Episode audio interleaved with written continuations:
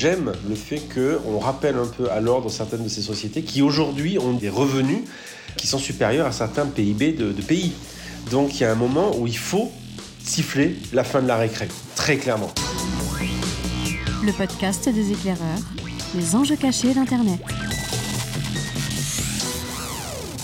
Salut tout le monde, bienvenue dans le podcast des éclaireurs du numérique. Comme chaque semaine, trois personnes pour décrypter l'actualité connectée. J'ai cité Damien Douany, salut Damien. Bonjour. Je cite également Fabrice Epelboin, salut Fabrice. Salut. Et je m'autocite Bertrand Lenôtre. Bonjour Bertrand Lenôtre. Salut. Ça y est, il commence à craquer. Il dit bonjour lui-même.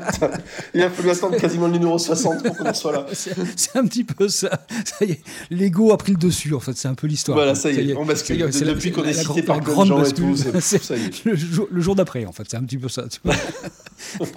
La question du jour Facebook va-t-il quitter l'Europe ou même se faire éjecter d'Europe? C'est une double question. Et derrière Facebook, on peut mettre aussi Instagram, Dropbox, Google, Twitter, bref, tous ceux qui ont leur siège européen en Irlande, parce que, évidemment, vous avez entendu l'histoire, la, CNIL irlandaise met la pression sur Facebook. Alors, dans un premier temps, Facebook aurait soi-disant menacé de quitter euh, l'Europe si vraiment on ne les laissait pas. euh, continuer à transférer toutes les données de l'Europe vers les États-Unis où sont leurs serveurs et leur traitement de données.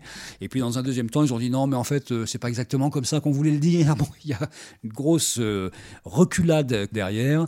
Mais en fait, c'est un vrai sujet parce qu'à un moment précis, on a quand même l'Europe qui est en train de s'énerver très sérieusement. La Commission européenne bouge également avec euh, une loi qui va être votée dans, dans quelques temps qui s'appellera Digital Service Act pour agir sur le contrôle des données, de la désinformation et de l'extension de la puissance des GAFA. Bref, il y a quelque chose qui se passe.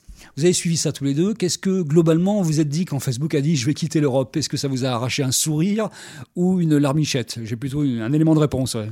Alors moi j'ai rigolé, je me suis dit, les mecs quand même, c'est- c'est quand même des grands rigolos parce qu'entre les excuses régulières euh, et, euh, et là le on va partir et puis bon finalement on va pas partir parce qu'en fait je pense qu'entre le moment où ils ont dit on va partir et le moment où on a dit on va pas partir, il s'est passé un truc très simple, ils ont regardé les chiffres et ils se sont dit bon les gars l'Europe c'est combien de divisions?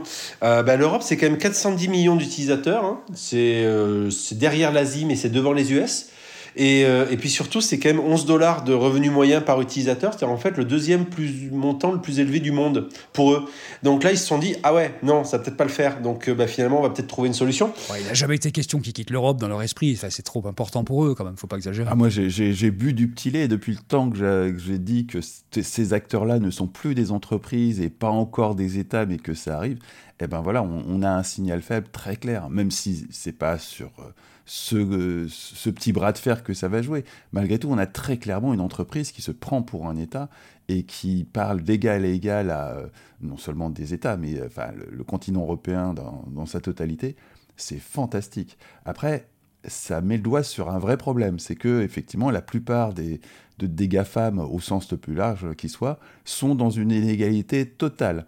Donc on, va avoir bah, des GAFAM qui vont être capables de euh, repenser leur infrastructure pour s'adapter. Bah, typiquement Dropbox, hein, c'est pas très compliqué euh, de faire en sorte que les utilisateurs européens soient hébergés sur des serveurs européens pour une boîte comme Dropbox. C'est pas un cauchemar de, de repenser la technologie Dropbox pour s'adapter à cette contrainte. Par contre, pour Facebook, effectivement, ça a l'air d'être un challenge insurmontable. Très concrètement, pour ceux qui n'ont pas suivi l'affaire, en fait, euh, la CNIL irlandaise oblige Facebook à suspendre le transfert des données de ses utilisateurs européens vers les États-Unis. Ça, je vous le disais tout à l'heure. Le délai de mi-septembre a été dépassé, c'est-à-dire qu'il y avait une contrainte pour Facebook de respecter ce délai, ce qui évidemment ils l'ont pas fait. L'affaire est aujourd'hui devant la Haute Cour de justice d'Irlande. La réponse aura lieu en novembre. Décidément, il va se passer beaucoup de choses en novembre pour Facebook. Et euh, Facebook s'expose à une amende pouvant aller jusqu'à 4% de son chiffre d'affaires annuel, soit près de 2,8 milliards de dollars. Voilà pour le contexte un tout petit peu général. C'est quand même marrant, dis donc, euh, Damien, c'est l'Irlande qui d'un côté a tellement favorisé tous ces GAFA en leur faisant pas payer d'impôts, qui euh, mettrait un peu la pression de l'autre côté. Il y a un petit retour de l'histoire rigolo là, non? Oui, alors euh, la question derrière, c'est pourquoi est-ce qu'ils font ça? D'un seul coup Est-ce que c'est pour se racheter euh, auprès de l'Union Oui. européenne? Est-ce qu'il y a euh, la volonté de, de siffler la fin de la, de la récré? Je sais pas. Et effectivement, je me suis, j'étais très surpris que ça vienne, que ça vienne de la CNIL irlandaise. Peut-être que Fabrice pourra nous décrypter ce qui, ce qui se joue derrière ça et pourquoi ça vient de chez eux. N'empêche que ce qui est intéressant, c'est qu'il y a deux choses intéressantes à voir. C'est d'abord que ça doit venir d'un État. Il n'y a pas malheureusement d'une CNIL supra, supra on va dire, nationale et européenne. Ce serait plutôt pas mal. Mais ce que je trouve intéressant aussi, et on y reviendra peut-être après, c'est que l'Europe, finalement, elle fait comme les États-Unis avec TikTok elle a envie de rapatrier ses données chez elle. Le seul truc rigolo, c'est quand c'est les US, ben, personne ne gueule, du côté des US. Quand ça se passe en Europe, ben, les boîtes américaines, elles commencent à gueuler. Hmm. Je pense qu'il faut séparer l'homme de l'artiste. Hein. Euh, il y a d'un côté le fisc irlandais, de l'autre côté la CNIL irlandaise. C'est deux entités totalement séparées. Et euh, il n'y a pas nécessairement une, une, cohérence entre les deux. Euh, regardez ce qui se passe en France. donc c'est pas, pas, ça me semble pas du tout antinomique que l'Irlande ait d'un côté une autorité qui, se en charge du numérique et qui fait son boulot, et, euh, tant mieux. Et de l'autre côté, euh, une autre autorité qui est en charge de la fiscalité et qui profite du fait que euh, la fiscalité irlandaise est parfaitement légale en Europe, que ça vous plaise ou non. C'est comme ça que ça fonctionne l'Europe. Et après tout, il y a pire. Il suffit d'aller voir au Luxembourg. Euh, c'est un, vrai problème, mais euh, ça, ne disqualifie en rien l'Irlande pour euh, parler sur le numérique. Et là, clairement, elle a pris un leadership européen magistral. Il y a quand même un vent mauvais, on va le dire comme ça, pour parodier l'autre, qui souffle sur les GAFAM depuis l'Europe, avec la Commission européenne qui promet un nouvel arsenal de sanctions. Et je ne sais pas si vous avez vu cette interview de Thierry Breton, donc sur le commissaire au marché intérieur euh, interview au Financial Times où il dit que là, on va aller vers des sanctions très sévères s'il ne commence pas à, se mettre un petit peu en ordre de marche. Alors, est-ce que ça reste une fois de plus un objet de communication ou est-ce que réellement, et ça expliquerait aussi peut-être euh, cette espèce de petit retournement de l'Irlande, l'Europe est en train de prendre la mesure du désastre de cette puissance, cette toute-puissance de, de ces GAFAM qui ne payent pas d'impôts? Moi, vous le savez, je suis un optimiste. Je pense, j'espère, que c'est plutôt ça. Thierry Breton n'est pas un rigolo. C'est pas, c'est quelqu'un de sérieux qui connaît ses dossiers. Euh, euh, c'est quelqu'un qui a un profil assez intéressant, qui connaît la technologie. Euh, il a écrit des romans. D'ailleurs, je vous conseille de les lire, ils sont pas mal.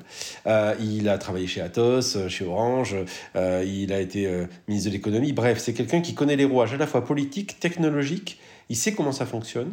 Et mon sentiment, c'est que c'est pas donc un, rigolo et il a, il a envie d'être pris euh, au sérieux quand il tense euh, Mark Zuckerberg en direct euh, en disant ce serait bien que vous payiez vos taxes, hein, ce serait plutôt intéressant.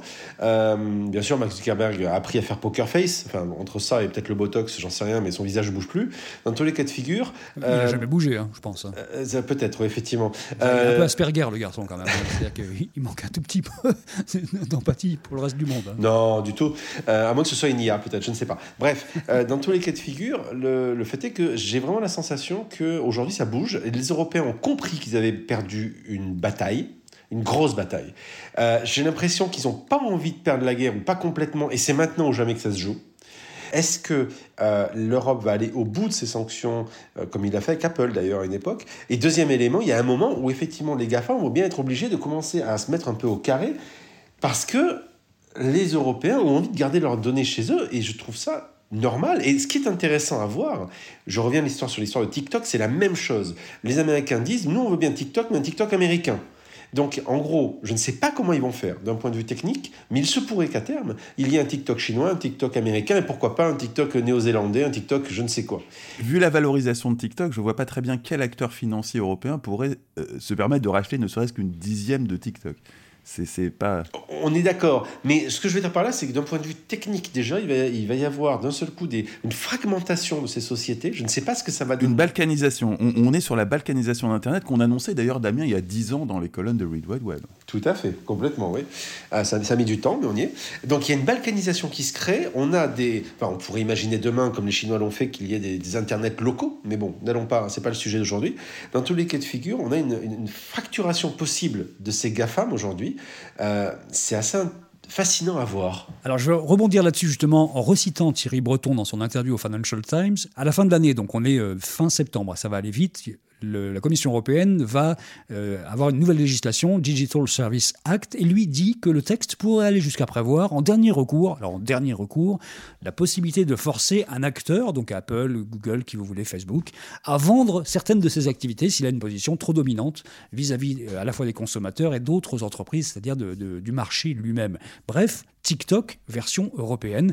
Est-ce que vous croyez que ça peut vraiment arriver? C'est un peu ce qu'on disait. Il faudrait que ça, ça, se fasse. Ça peut se faire, mais est-ce que vous y croyez vraiment à ça? Alors, en, faisant un, peu d'anticipation, il y a des circonstances qui pourraient nous amener vers ça. Typiquement, on, est quand même en train d'importer euh, en France et en Europe en général des phénomènes sociaux américains, euh, par exemple le MeToo qui est arrivé en France, toutes ces grandes vagues de changement de la société viennent aujourd'hui des États-Unis et la courroie de transmission, c'est très clairement les réseaux sociaux et Facebook en particulier. Euh, là, il y a quelque chose d'assez terrifiant qui se prépare aux États-Unis qui s'appelle une guerre civile. On ne sait pas si on va y aller ou pas, mais ça peut tout à fait dégénérer. Facebook s'y prépare. Euh, on reviendra probablement là-dessus dans un prochain numéro, mais Facebook se prépare à l'éventualité d'une vraie, véritable guerre civile et d'une restriction de ses services pour faire face à cette situation. Et si on importe tout ça en Europe, alors là, le législateur européen va bien être obligé de faire face au fait qu'il est euh, face à quelque chose de très dangereux. Et le démantèlement, là, commencera à devenir une vraie possibilité parce qu'il y aura une vraie question de sécurité nationale et qu'il y a un moment, quand même, il y a des priorités dans la vie.